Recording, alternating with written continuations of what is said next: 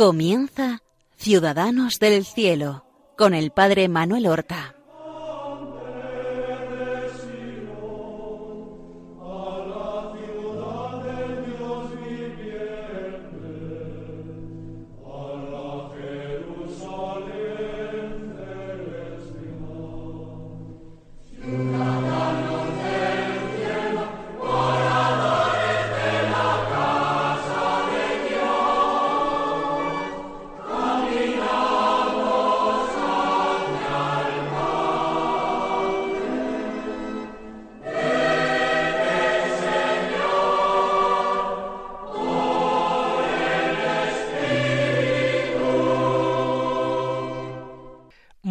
Buenos días, queridos amigos.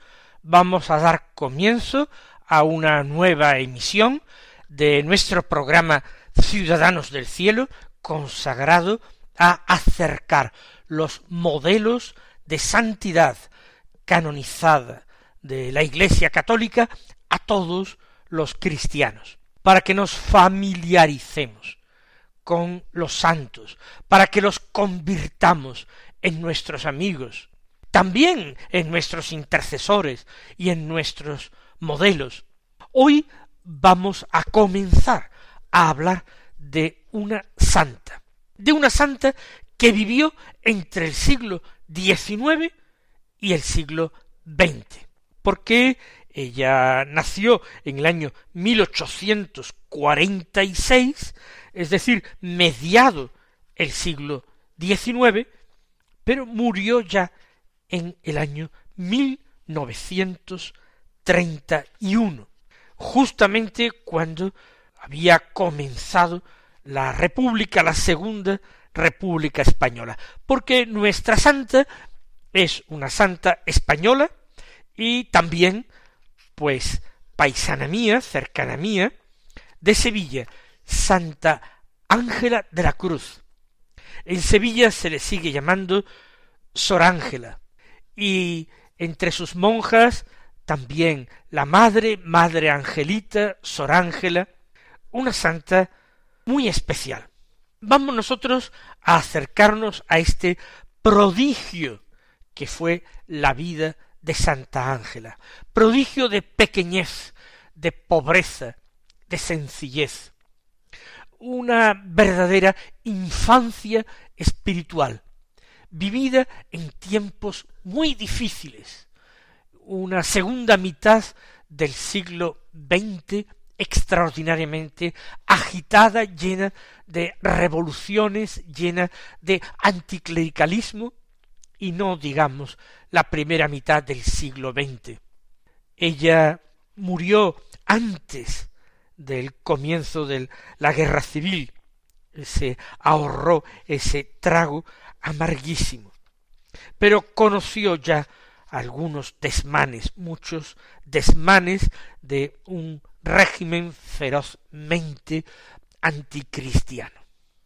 Ángela de la Cruz nació en Sevilla, ya creo haberlo dicho, y nació un día 30 de enero del año 1846 donde ella nació, hoy casi se considera parte del eh, casco histórico de Sevilla, pero en aquellos tiempos estaba ya en el borde extremo de las murallas, en la salida hacia eh, Córdoba, Madrid, eh, Carmona, el pueblo de Carmona, era en las afueras.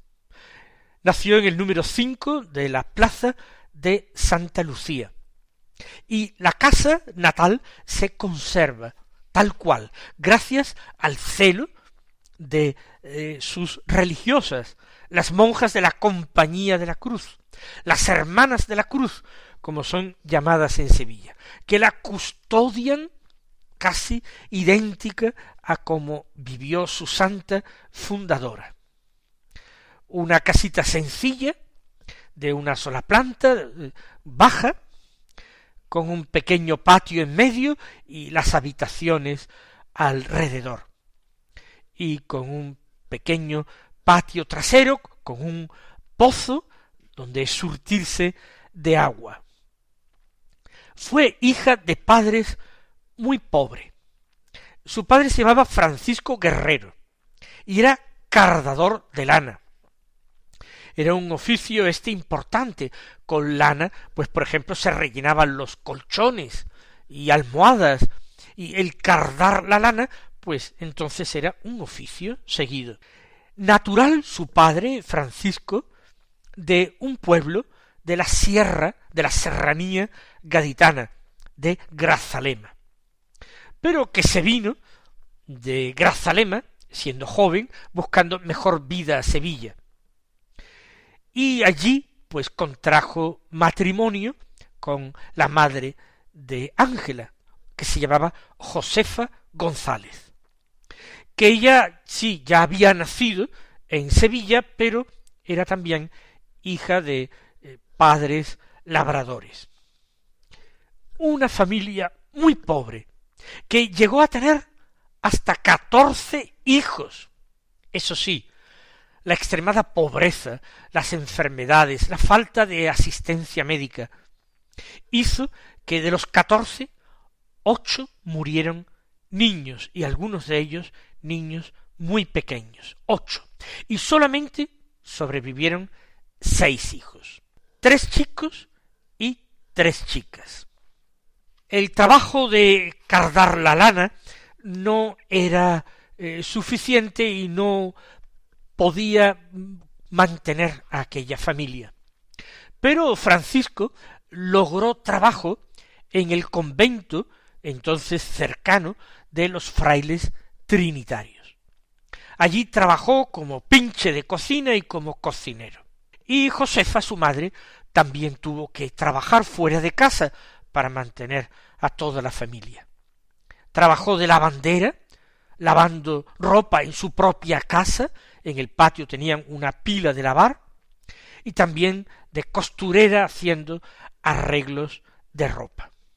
La madre Josefa vivió hasta que Ángela ya había fundado la eh, Compañía de la Cruz. Sin embargo, su padre Francisco murió muy joven, siendo todavía Ángela una niña pequeña.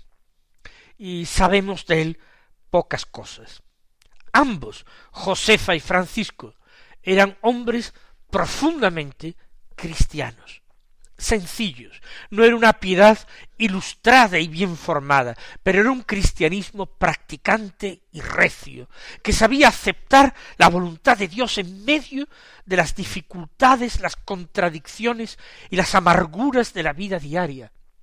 Ellos dieron sepultura a seis niños pequeños, y sin embargo su fe nunca se tambaleó.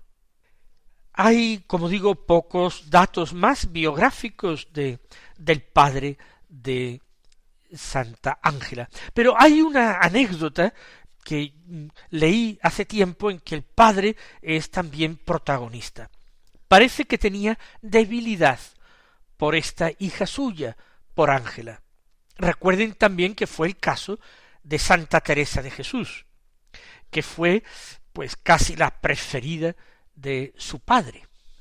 Parece que un día Francisco, al volver de su trabajo, había encontrado en un árbol un nido con pajaritos. Y la costumbre de la época, pues eh, cogió el nido con pajaritos para eh, regalárselo a sus hijos y para que criasen a los pollitos cuando nacieran en cautividad en una jaula y eh, una vez que lo trajo a casa, uno de los hermanos, eh, Francisco, pues se lo quiso quedar.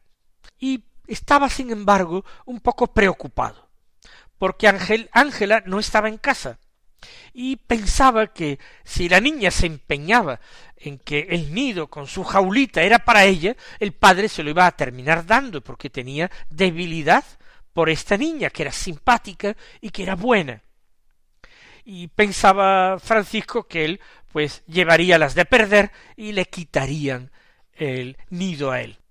Cuando Angelita llegó a casa, se acercó a ella y le dijo Mira, Angelita, que como tú pidas el nido, te ahogo. Una forma, por supuesto, de hablar. Pero Ángela, su hermanita, se echó a reír y le dijo Tonto, no tengas miedo, aunque fuera mío, yo te lo regalaba. Y es una pequeña anécdota que nos habla de muchas cosas, nos habla de este amor grande del padre trabajador, humildísimo, por su hija Ángela. Le traía lo que podía, él no podía comprar ni juguetes ni golosinas para sus hijos. Un nido que encontró en un árbol y que no se me enfaden al escuchar esto los ecologistas. Pero también nos habla de la generosidad de Ángela, siempre tan desprendida, siempre tan eh, dispuesta a dar, a compartir, a darse. Ella, que nació pobre, pero luego eligió voluntariamente la pobreza, eligió voluntariamente la entrega, no solamente de sus cosas, sino de sí misma. Hemos dicho, hemos comenzado diciendo que Santa Ángela ya conocemos sus apellidos. Guerrero González, por parte de su padre y de su madre. Había nacido en Sevilla el día 30 de enero de 1846. El día 30 de enero eh, se celebra, está en el calendario cristiano, la fiesta de una santa mártir romana, Santa Martina. Santa Martina es una santa antigua, mártir, eh, seguramente, y digo seguramente porque algunos hoy día incluso ponen en duda hasta su existencia. Por eso digo que eh, seguramente mártir del siglo tercero de nuestra era. Y lo cierto es que sí, que según la tradición ella, con tal de no ofrecer eh, incienso a los dioses, concretamente a una estatua de Apolo y otra de su hermana, de la hermana de Apolo, Diana, pues había sido acusada, condenada y finalmente decapitada.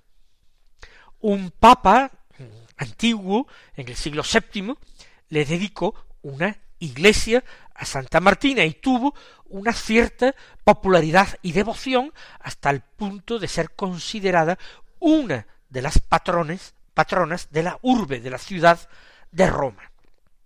Pues bien, ¿cómo eh, Ángela nació en el día de la fiesta de Santa Martina, el 30 de enero, en el bautismo le fue impuesto el nombre de María de los Ángeles Martina de la Santísima Trinidad. El nombre de María de los Ángeles es porque una abuela suya, su abuela paterna, se llamaba así, María de los Ángeles. Y Martina, yo acabo de explicar que era costumbre en muchas familias cristianas honrar a aquella santa o santo del día de nacimiento imponiendo su nombre al recién nacido y también se le añadió de la Santísima Trinidad, lo cual era una costumbre muy extendida en la Sevilla de la época y en la Sevilla posterior. Un servidor de ustedes que les habla también recibió en el bautismo el nombre de la Santísima Trinidad.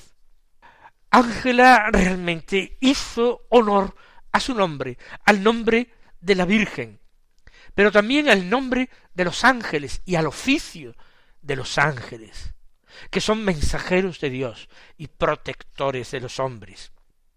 E hizo honor al nombre de Santa Martina, viviendo su caridad con heroísmo verdaderamente testimonial, verdaderamente martirial.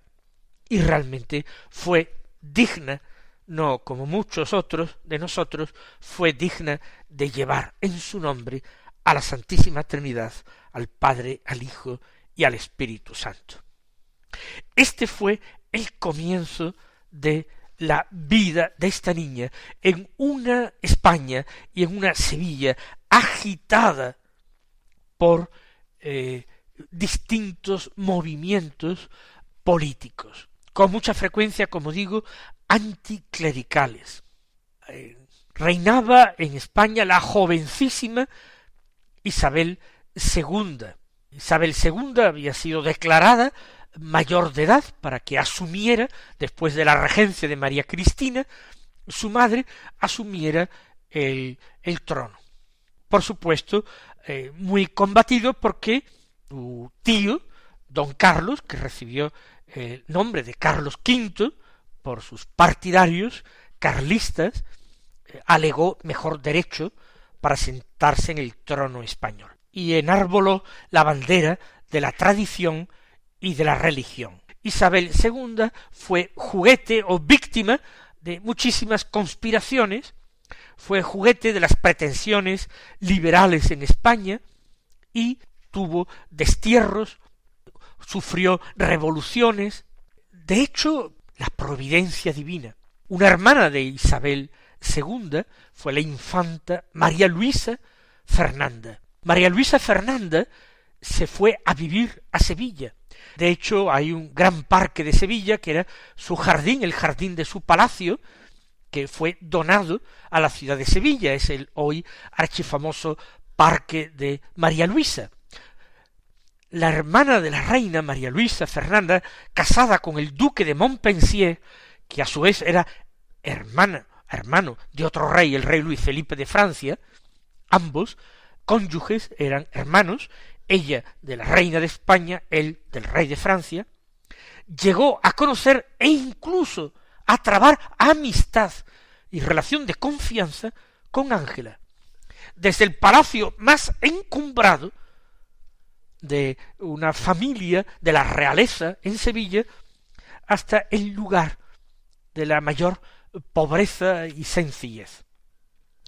Porque de esa primera infancia de Ángela, Angelita, empezarán a llamarla, pues también tenemos algunos detalles de su primera infancia, pero no muchos. Sabemos, por ejemplo, que desde niña fue muy devota y que esa piedad y esa devoción se la inculcaron sus padres.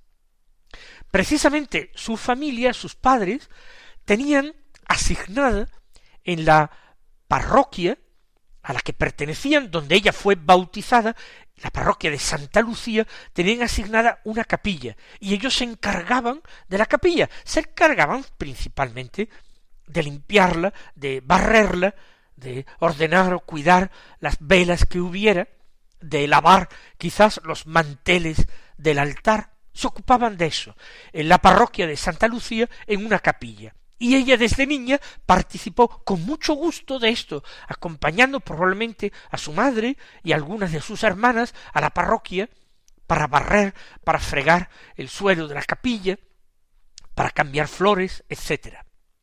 Esta iglesia parroquial de Santa Lucía, en la que fue bautizada Ángela de la Cruz, no existe. En una de estas revoluciones de la segunda mitad del siglo XIX fue destruida. Se conserva la pila bautismal, que la tienen las hermanas de la cruz en un pequeño convento al lado de la casa natal de Ángela que ellas custodian, pues allí conservan su pila bautismal, que es eh, algo que se conserva de la antigua parroquia de Santa Lucía. Como digo, por desgracia, hoy destruida.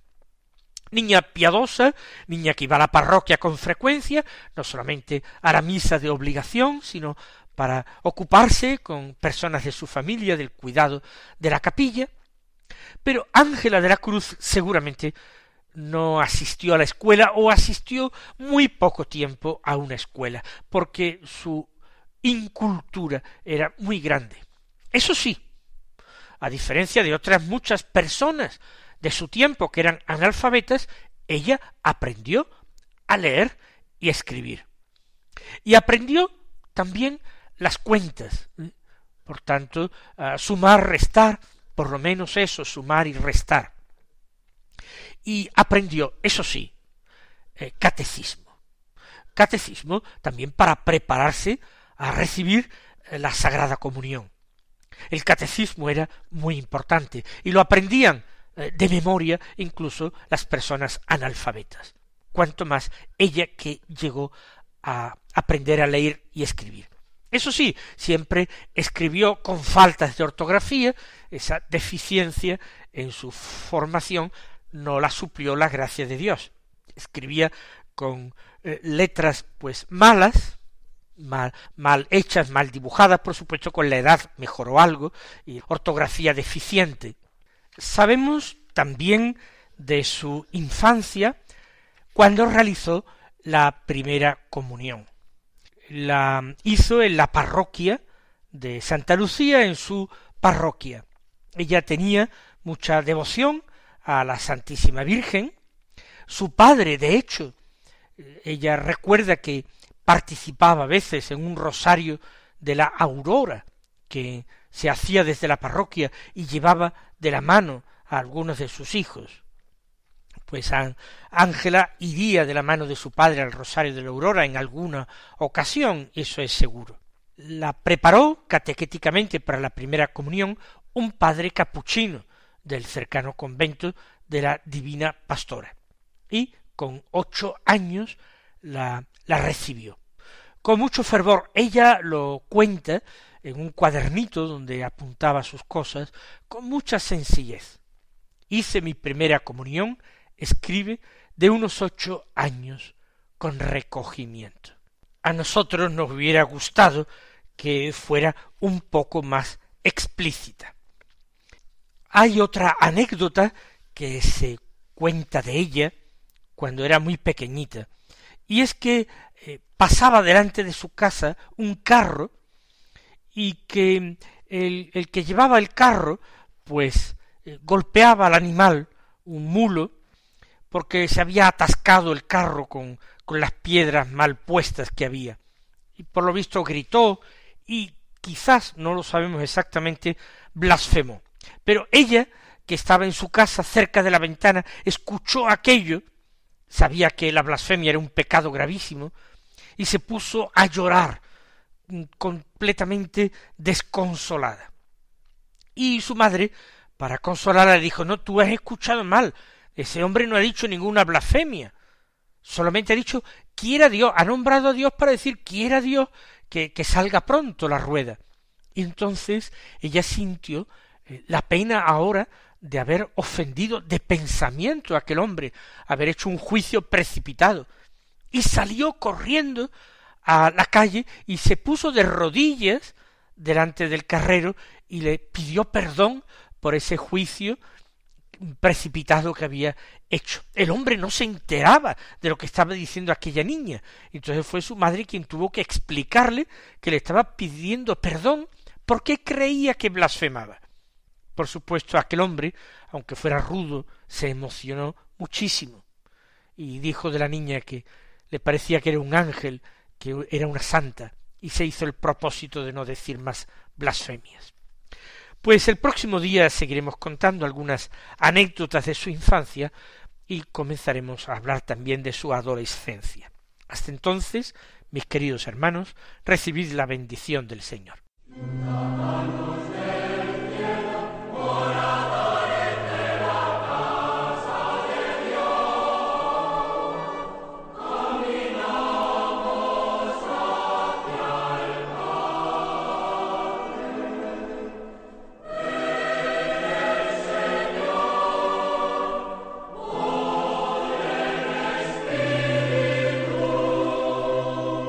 Han escuchado en Radio María Ciudadanos del Cielo con el Padre Manuel Horta.